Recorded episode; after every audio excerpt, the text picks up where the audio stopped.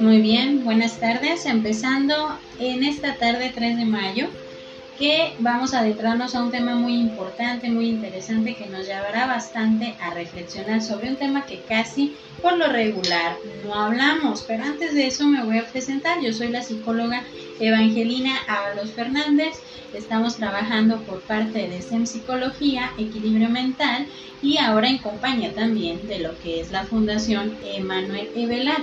Empezando este mes de mayo con toda la actitud, con todo el buen ánimo para irnos adentrando a nuevos temas, a nuevo contenido para que podamos de alguna manera seguir creciendo en constante con las partes de los problemas que muchas veces tenemos a nivel psicológico y psiquiátrico, entendiendo un tema muy delicado que por lo regular casi nunca se habla o porque es un tema pues que de alguna manera es un enigma o es un tema muy muy difícil de entender o de comprender con la parte de lo que es el duelo, el duelo para los niños.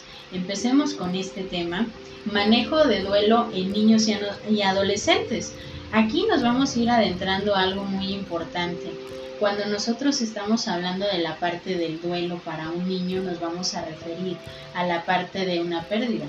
Pero hay que entender que la pérdida puede ser de diferentes partes, desde la persona, desde un objeto, desde la parte de el lugar donde vive, la escuela, todo esto es un proceso que muchas veces los niños se van a, a, estar enfrentando, los niños y los adolescentes, a este tipo de cambios. Ahorita en la actualidad nos hemos estado enfrentando a diferentes cambios que no, no teníamos previsto de alguna manera que los íbamos a vivir o que los íbamos a estar representando en este momento.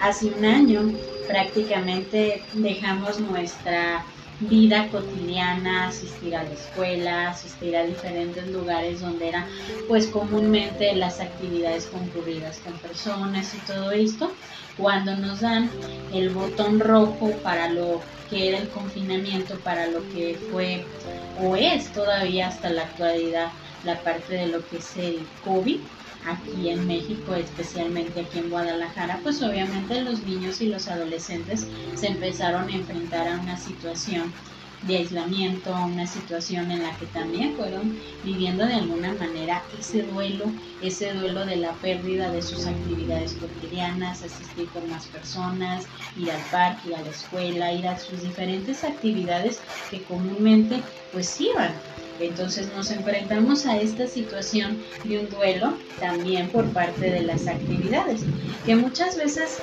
entendemos que el duelo solamente es la pérdida de un ser querido, la pérdida de la vida de una persona que podemos querer. Pero ahora entremos a esta parte de la reflexión. Para aquellos que buscan entender que la muerte es una fuerza muy creativa, los más altos valores espirituales de la vida pueden organizarse en el pensamiento y en el estudio de la muerte.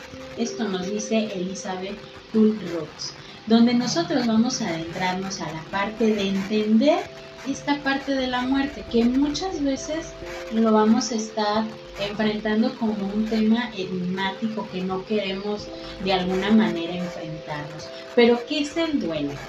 El duelo es un proceso psicológico que se produce a partir de una pérdida, de alguna pérdida que nosotros podemos estar en este momento viviendo. Una pérdida que a veces nos va a dejar en shock, que no sabemos de qué manera nosotros la vamos a enfrentar, de qué manera lo vamos a tener que entender o asimilar. Pero etimológicamente significa delirium o combate, dolus o dolor que nos va a llevar a entender la parte de ese dolor. Todo duelo nos va a llevar a la parte del entendimiento de que algo duele, algo cambió, algo es distinto en nuestra vida. Pero cuando nos, estamos refiriendo a la parte de ese dolor, de ese duelo, hay que entender esto. Es la reacción frente a la pérdida de algo significativo porque todo lo que es significativo es importante para mí y yo lo llego a perder, va a implicar esa pérdida, eso doloroso, las cuales pueden ser desde una persona, un animal, una cosa o una relación. Entonces entendemos que todas las pérdidas nos pueden causar a la parte de un dolor, a la parte de que algo cambió. Si hablamos de una persona, pues obviamente vamos a estar refiriéndonos a que si muere, pues nunca más lo vamos a volver a ver. ¿sí? Vamos a tener nuestra memoria, en nuestros recuerdos aquella persona. Pero cuando estamos hablando de una relación, cuando termina una relación, pues no prácticamente muere la persona, pero sí cambia todo el contexto al que comúnmente tú estabas acostumbrado, que tú estabas de alguna manera viviendo esa parte de realidad. Pero cuando nosotros nos estamos refiriendo a la parte de cuando termina una relación, estamos hablando de otro tipo de duelo. Ahorita nos vamos a referir a la parte del duelo infantil, del duelo con los niños y los adolescentes. Ya más adelante podremos hablar del tipo de duelo cuando estamos refiriéndonos a la parte de que a veces se van a enfrentar a la parte de lo que es pues cuando termina una relación, cuando los papás se pueden separar, cuando pasa este tipo de situación, también los menores pasan por esta parte de un duelo. Entonces, entremos a esta parte de lo que es el duelo para la parte infantil. También está el duelo cuando muere un animal, una mascota, que obviamente para los niños va a ser un cambio también muy radical, porque puede ser una mascota que le tenían mucho aprecio, que desde pequeños lo habían visto, entonces de alguna manera se están refiriendo a que perdieron también a un ser querido, desde la perspectiva de los niños. Inclusive también como adultos nos vamos a adentrar a esa parte de entender que pues también cuando perdemos a un a una mascota, sea un perrito, un gatito, un pescado, lo que sea, de alguna manera nos vamos a estar adentrando también a esa pérdida. La desaparición real del objeto externo muy significativo provocará importantes modificaciones de un mundo interno, porque es todavía muy dependiente de los objetos externos para mantener la coherencia de su mundo interno. ¿Qué quiere decir todo este juego de palabras? Para los niños o para los adolescentes es un objeto, es sea una persona, sea un animal, sea algo que represente algo significativo para ellos, es la parte en la que ellos tienen ese, digamos, lo vamos a poner de esta forma, relación entre lo real que tienen en ese momento. ¿Por qué? Porque es lo que están viendo ellos como parte interna y real de sí mismos. Pero hay que entender esto, al mismo tiempo, al no haber podido relacionarse con nosotros, sustitutos de sus objetos nucleares, estos se hacen más relevantes. ¿Qué quiere decir eso? Cuando nosotros nos estamos encontrando de que los niños tienen una estrecha relación entre aquella persona que posiblemente falleció, o fue una separación, o el animalito que murió, pues de alguna manera era muy estrecha esa relación. Cuando ya no lo llegan a tener, pues obviamente esta parte de la sustitución es muy difícil de entenderlo, es muy difícil de ahora de adentrarnos a la parte de ver de qué manera lo va a poder solucionar el menor. ¿Por qué? Porque ya se fue esa parte significativa. Entonces, desde ahí estamos hablando de la parte del duelo infantil. Pero aquí hay otra cosa muy importante, otra idea. Ante una situación de duelo, la respuesta inicial del niño es protesta, de queja, incluso ira. Al principio el niño no lo va a entender qué pasó. Si es un fallecimiento, si una separación o murió la mascota.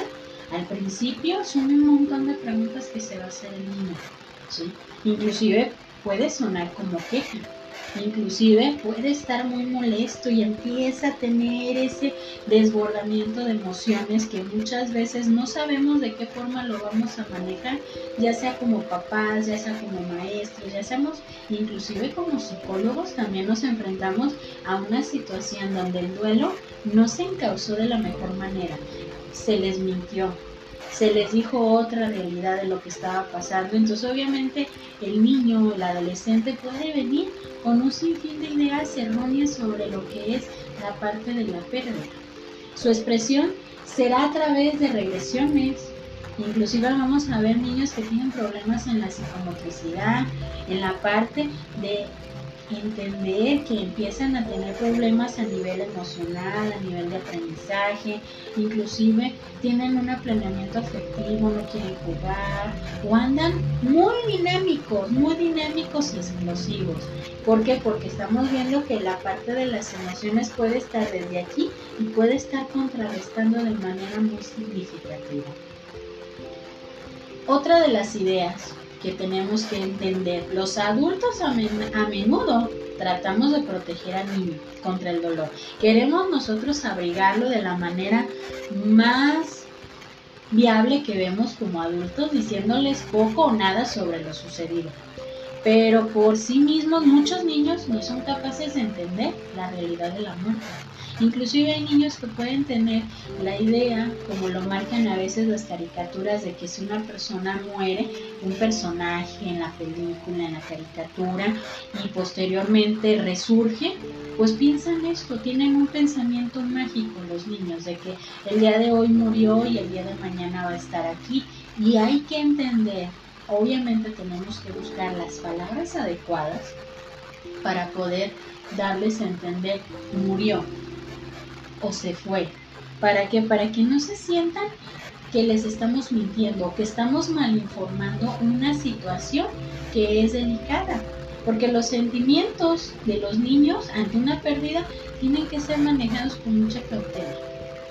Sí, a veces podemos nosotros pensar de que es doloroso, de que es una parte en la que no sabemos como adultos y si tenemos ese contacto directo o ese vínculo directo con la persona que fallece, pues obviamente nos cuesta más trabajo poderlo sobrellevar, poderlo llevar a cabo para qué? Para poder darle información, para poder decirle a ese niño o ese adolescente que aquella persona que era importante en su vida pues falleció. Entonces tenemos que tener muy en cuenta esa parte del cuidado de las palabras que vamos a estar utilizando para que para hablar sobre la parte del duelo cuando hablamos de una pérdida. Entonces, veamos otras ideas. Aquí nos vamos a referir a la primera infancia y la niñez. Se dividen varias etapas del sufrimiento y la afiliación por la que pasa un niño a raíz del duelo. La primera de ellas, denominada por el impacto y la crisis, que es seguida por la aflicción propiamente dicha, a la que los autores llaman turbulencia afectiva. O sea, el niño no va a entender en ese momento que así fue internado, a lo mejor el tío, el abuelito, el papá, la mamá, no lo va a entender como un proceso como nosotros como adultos. Entonces se vuelve una turbulencia de decir, a ver, primero entró a la clínica o cuando es una muerte por accidente, pues en la mañana lo vimos bien, en la tarde ya no está, entonces no sabe de qué manera lo va a enfrentar o cómo lo va a llevar a su vida cotidiana ahora con la pérdida. Entonces, decimos que es una turbulencia afectiva y que estaría compuesta por una ambivalencia entre la pena, el anhelo, la añoranza y la protesta, la ira y el resentimiento. O sea, si se fijan, son un sinfín de sentimientos y emociones como si se hiciera un torbellino, ¿sí? Donde el niño no sabe si esa ambivalencia, siento pena, siento dolor, siento ganas de verlo o verla, eh, me enoja, me molesta bastante el por qué se fue, porque pasó esto, hay coraje, ¿por qué? Porque no entiendo mis emociones, no sé de qué manera los tengo que enfrentar y obviamente también va a haber un resentimiento. ¿Por qué? Porque ese resentimiento nos va a llevar a entender que muchas veces esta parte del duelo es esa turbulencia de no saber si nosotros como adultos a veces es tan complicado entender que falleció, que se fue, que se perdió esa persona, porque también es un tema muy importante ahorita lamentablemente en la actualidad nos encontramos con la parte de desaparecidos. Inclusive esta parte es impactante para los niños o los adolescentes, porque no hay como el proceso de que, bueno, falleció, van al velorio, van al entierro, se habló como se haya hablado, pero cuando desaparecen es otro tumulto de emociones que no van a saber de qué manera los pueden estar encauzando. Entonces, ahí están varias emociones y sentimientos que se deben de tratar a tiempo, que se deben de tratar de la mejor manera para que para evitar este tipo de situaciones, estas frases.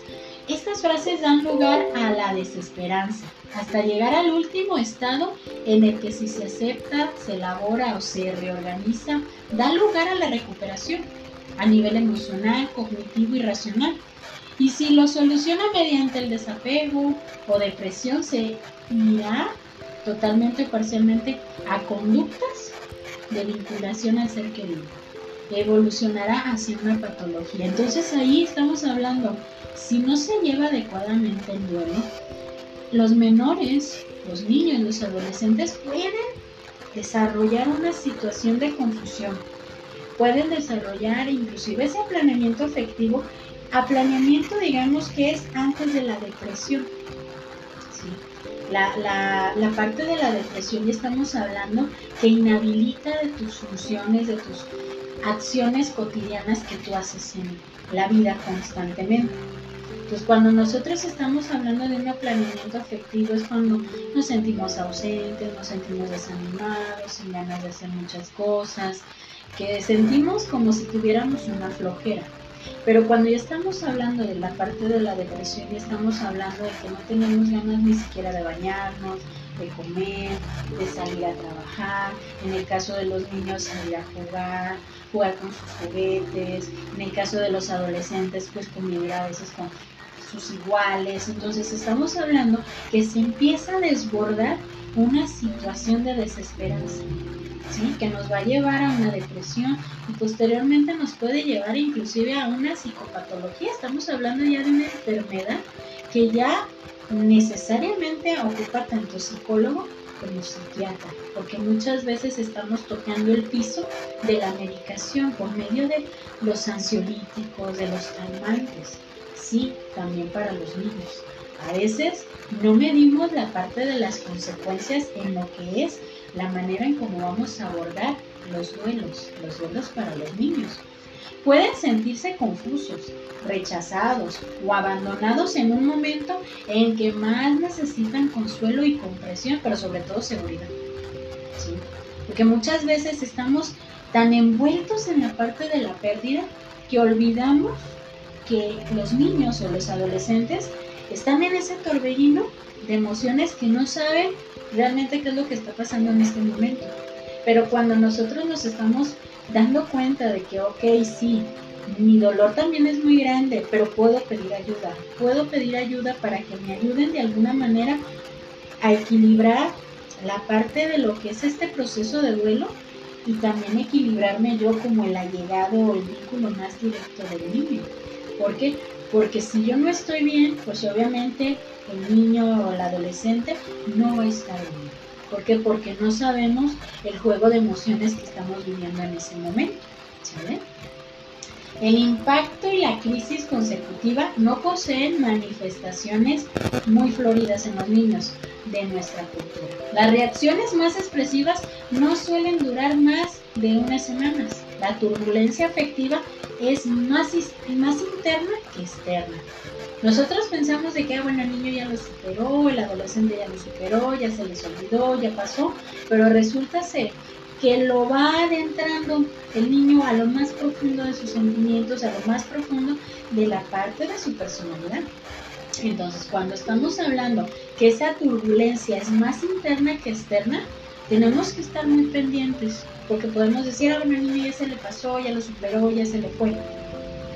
Pero va a haber como pequeños fugas o pequeños escapes que nos vamos a encontrar, donde el niño va a estar expresando pues ese temor, ese rechazo, esa desesperanza, las preguntas incómodas inclusive que pueden existir ¿Por qué? Porque los niños no van a medir tiempo de ya se me terminó mi proceso de duelo, ya lo tengo que superar. No, si un adulto es difícil, un niño también lo es. Los componentes afectivos del tercer momento, la pena y la desesperanza, suelen ser llamativos y duraderos. Duran meses, aunque afloren ocasionalmente o a escondidas. Entonces estamos hablando que la parte de la pena y la desesperanza son como abrigados, ¿sí? Como hay heridas expuestas, hay heridas que son abrigadas. Entonces, cuando nosotros estamos hablando que estos son abrigados, a veces van a salir, ¿sí? A veces pueden tener recuerdos, pueden hacer preguntas y en ocasiones van a estar escondidos, pero de un de repente salen y, y, te va a dar el impacto de decir, ay, creo que esto ya lo habíamos superado, pensé que como ya no lo hablaba, ya no lo decía, pues ya se le había olvidado y resulta ser que no, están abrigados. Entonces hay que entender que esos sentimientos o esas emociones pueden ser abrigadas. Pero ¿cuáles son las consecuencias? ¿Cuáles son las consecuencias que los niños pueden vivir en el proceso de duelo? Muy a menudo los niños pueden perder el apetito, tener pesadillas o aparentar cansancio la mayor parte del tiempo. Se quejan de dolores de cabeza o de malestar estomacal. Algunos niños pueden llegar a quejarse de tener los mismos síntomas mostrándolos por la persona muerta en la fase final de su enfermedad. A veces nosotros no nos percatamos de que los niños, cuando hay un enfermo, sea un vínculo muy directo con el niño, con el adolescente, los niños están presentando ciertos síntomas. Pero estamos tan envueltos en la parte de la pena, el caos emocional, la parte de la preocupación, que desapercibimos la parte emocional de los niños. Entonces, ¿qué es lo que pasa? Muchas veces esta parte nos está alertando de que el niño está viviendo la parte inicial del proceso del duelo, el desprendimiento de la persona que pueden perder en ese momento.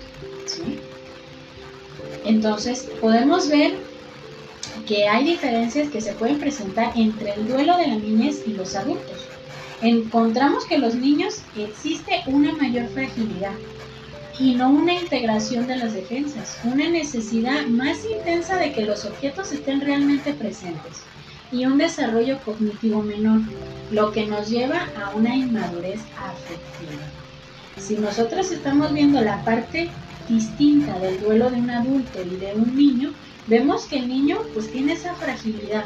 ¿Por qué? Porque no lo entiende de la misma manera. Si nosotros como adultos a veces tardamos en ese proceso de entender qué es lo que está pasando, pues nos vamos a dar cuenta que el niño no se le está integrando la parte de las defensas. Si decimos anteriormente, estábamos diciendo que necesitan sentirse consolados, necesitan tener ese apoyo, necesitan tener ese consuelo. Pero muchas veces lo dejamos a un lado así como que yo vivo mi duelo, tú vives tu duelo, yo vivo mi pérdida, tú vives tu pérdida, pero estamos encauzando a una inmadurez afectiva. No estamos encauzándolos a entender sus emociones, a decir, está bien sentirte triste, está bien sentirte enojado, háblame de lo que pasa, yo sé que esto duele, pero vamos a salir adelante de eso. Ese es un proceso encauzado a la madurez afectiva. Entonces, una de las etapas que tenemos que tener en cuenta es la etapa escolar. Progresivamente comienza a comprender las diferencias entre vivir y no vivir. Concebir la muerte como real, como insensibilidad o reversibilidad. Aunque no han adquirido todavía el concepto de universalidad, no siendo capaces de comprender su propia muerte. Ellos empiezan a diferenciar los niños en la etapa escolar cuando algo está vivo y cuando algo ya no está vivo, ¿sí? Empezamos a adentrarlos a concebir la muerte como algo real, pero también algo muy importante, la muerte debe ser algo real y también algo natural. Porque muchas veces podemos decirles a los niños, ay, es que murió porque pues ya estaba enfermito, ya estaba viejito, viejita, y los niños tienen un miedo del crecimiento porque es que está creciendo, ya se hizo viejito, ya se hizo viejita, se va a morir. Y no necesariamente las personas mayores van a morir. Pueden morir por una enfermedad, pueden morir por un accidente, pueden morir de diferentes formas. Entonces tenemos que hacer entender al niño entre la parte de vivir y no vivir, entre concebir la muerte como algo real, no algo fantasioso. Hay penosos casos que nos hemos encontrado donde los niños tienen el pensamiento de la muerte mágica, ¿sí? De que me voy a dormir y voy a alcanzar a mi mamá, a mi tío, a mi hermano, para ir a hablar con ellos y después regreso. Y estamos hablando de un pensamiento mágico, donde los niños no coinciden entre la muerte real y la muerte ficciosa que podemos ver en los cuentos o podemos ver en las películas. Entonces tenemos que hacerlos muy conscientes de la parte de lo que es vivir y no vivir. Esto último comienza a entenderse hacia los 11 años, aproximadamente en la etapa que están interesados en los aspectos biológicos de la enfermedad y de los detalles del funeral, comprendiendo su propia muerte, lo cual provoca mucha angustia. Muchas veces cuando muere un ser querido, a los niños no se les lleva al funeral, no se les lleva al entierro, porque es traumático, porque es algo malo, ¿no? Estás parando la parte del proceso de asimilación del duelo del niño, hacerle entender de que su familiar, la persona que él quería, pues murió, hacerlo entender. Obviamente vamos a tener que buscar las palabras más sensibles y adecuadas para hacerle entender entre vivir y no vivir. Cuando los niños están pasando en la parte de los 11 años, estamos hablando que llegan a la parte de la preadolescencia o adolescencia, donde ya empiezan ellos a tratar de ir hilando información que a lo largo del tiempo empezaron a entender entre lo que es vivir y no vivir. Pero esto también les va a provocar angustia. ¿Por qué? Por la mala información o por los diferentes paradigmas que nos vamos a encontrar donde se les dice que ya está viejito, ya está enfermo, es que un sinfín de paradigmas que se pueden encontrar y que les causa esa angustia. Entonces hay que buscar la manera de concebir en nuestro diálogo cotidianamente, no esperar solamente hasta que ya pasa la parte de una pérdida, hablar de la muerte. Porque muchas veces nos vamos a adentrar que hablar de la muerte, pues obviamente estamos dolidos, estamos afectados y obviamente nos va a provocar un sinfín de emociones que no sabemos de qué manera la vamos a poder contrarrestar. Entonces, los elementos claves en la representación de la muerte son la insensibilidad, la irreversibilidad, la universalidad de la muerte, las angustias asociadas a la evocación de la muerte ajena y propia, esta concepción se alcanza a los nueve años aproximadamente. Entonces tenemos que ver la parte, a medida que maduran emocionalmente, pueden negar su propia mortalidad a través de conductas de riesgo, actuaciones o provocaciones. Entonces tenemos que de alguna manera estar utilizando en nuestro diálogo la parte de lo que es vivir y no morir, para que los niños cuando lleguen a estar en una situación esperemos no sea pronto, pero en una situación donde tengan que entender la parte de la pérdida de un ser querido, pues puedan ahora sí entender entre vivir y no, vivir. ¿Para qué? Para que estemos adentrándonos a la parte del entendimiento y la asimilación del proceso de duelo. Entonces, aquí hay que entender algo muy, muy importante también la cuestión patológica, los trastornos o los momentos en los que vamos a estar diagnosticando a un menor por la pérdida es algo delicado que yo creo que en uno de los episodios, uno de los episodios que tengamos más adelante vamos a hablar sobre la parte de los diagnósticos cuando un niño está pasando por un proceso de duelo. Porque hay un sinfín de etiquetas que pueden estar colocando algunas personas profesionales, no tan profesionales, que hacen estas etiquetas a los niños con trastornos o patologías, cuando tienen elaborado, mal elaborado, la parte de un proceso de duelo. Si llevamos a cabo la parte del entendimiento, la parte de la prevención, el trabajo psicoterapéutico. En los casos de lo que estamos viendo con los niños cuando están enfrentando la parte de un proceso de duelo, pues va a ser un poquito más sencillo la parte de la asimilación. Si yo como adulto no puedo encauzar, llevar por el mejor camino la parte del proceso del duelo, puedo pedir ayuda. Puedo pedir ayuda para qué? Para poder solucionar, encauzar y evitar mayores problemas en los menores.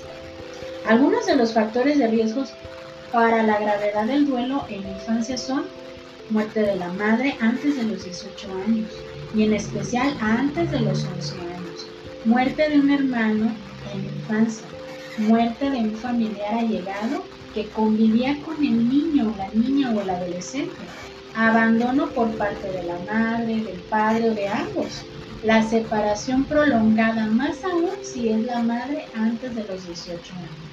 Entonces estamos hablando de algunas panorámicas sobre un proceso de duelo, sea la pérdida o el abandono. Cada fase del desarrollo del niño supone una pérdida o una separación mayor de sus cuidadores, una pérdida de modelos, de vida, de relación, con las transiciones psicosociales. Cada transición supone una crisis que puede ser vivida por el niño y sus familiares como un duelo. Se pierden roles, configuraciones, seguridades, se encamina al sentido de la adquisición de mayor responsabilidad. La autonomía, la seguridad o la inseguridad de sobrevivir de manera dependiente. Estamos hablando que son un sinfín de situaciones que se pueden enfrentar los niños y que los van a ir llevando a lo largo de su vida si no se encausa y se trabaja de la mejor manera la parte del proceso del duelo. Esta parte es primordial. Se necesita que el niño exprese la parte del duelo, exprese su emoción, saque esa parte de, lo que está sintiendo. Muchas veces los papás o los cuidadores de los niños que están en este proceso de duelo a veces no saben de qué manera hablar con él, de qué manera explicarle lo que está pasando. Para ello, todo lo que vienen siendo psicólogos, estamos de alguna manera preocupados por la parte en cómo puedes tú trabajar la parte de las emociones. Nosotros cuando nos llegan pacientes que han vivido por esta situación de un duelo en la infancia, pues obviamente tenemos que empezar desde cero y con los niños es terapia de juego es tratar de construir diálogos para que los niños puedan ir sacando lo que ellos sienten, lo que ellos estaban viviendo en ese momento. Pero hay unos recursos para intervenir un duelo en niños y adolescentes.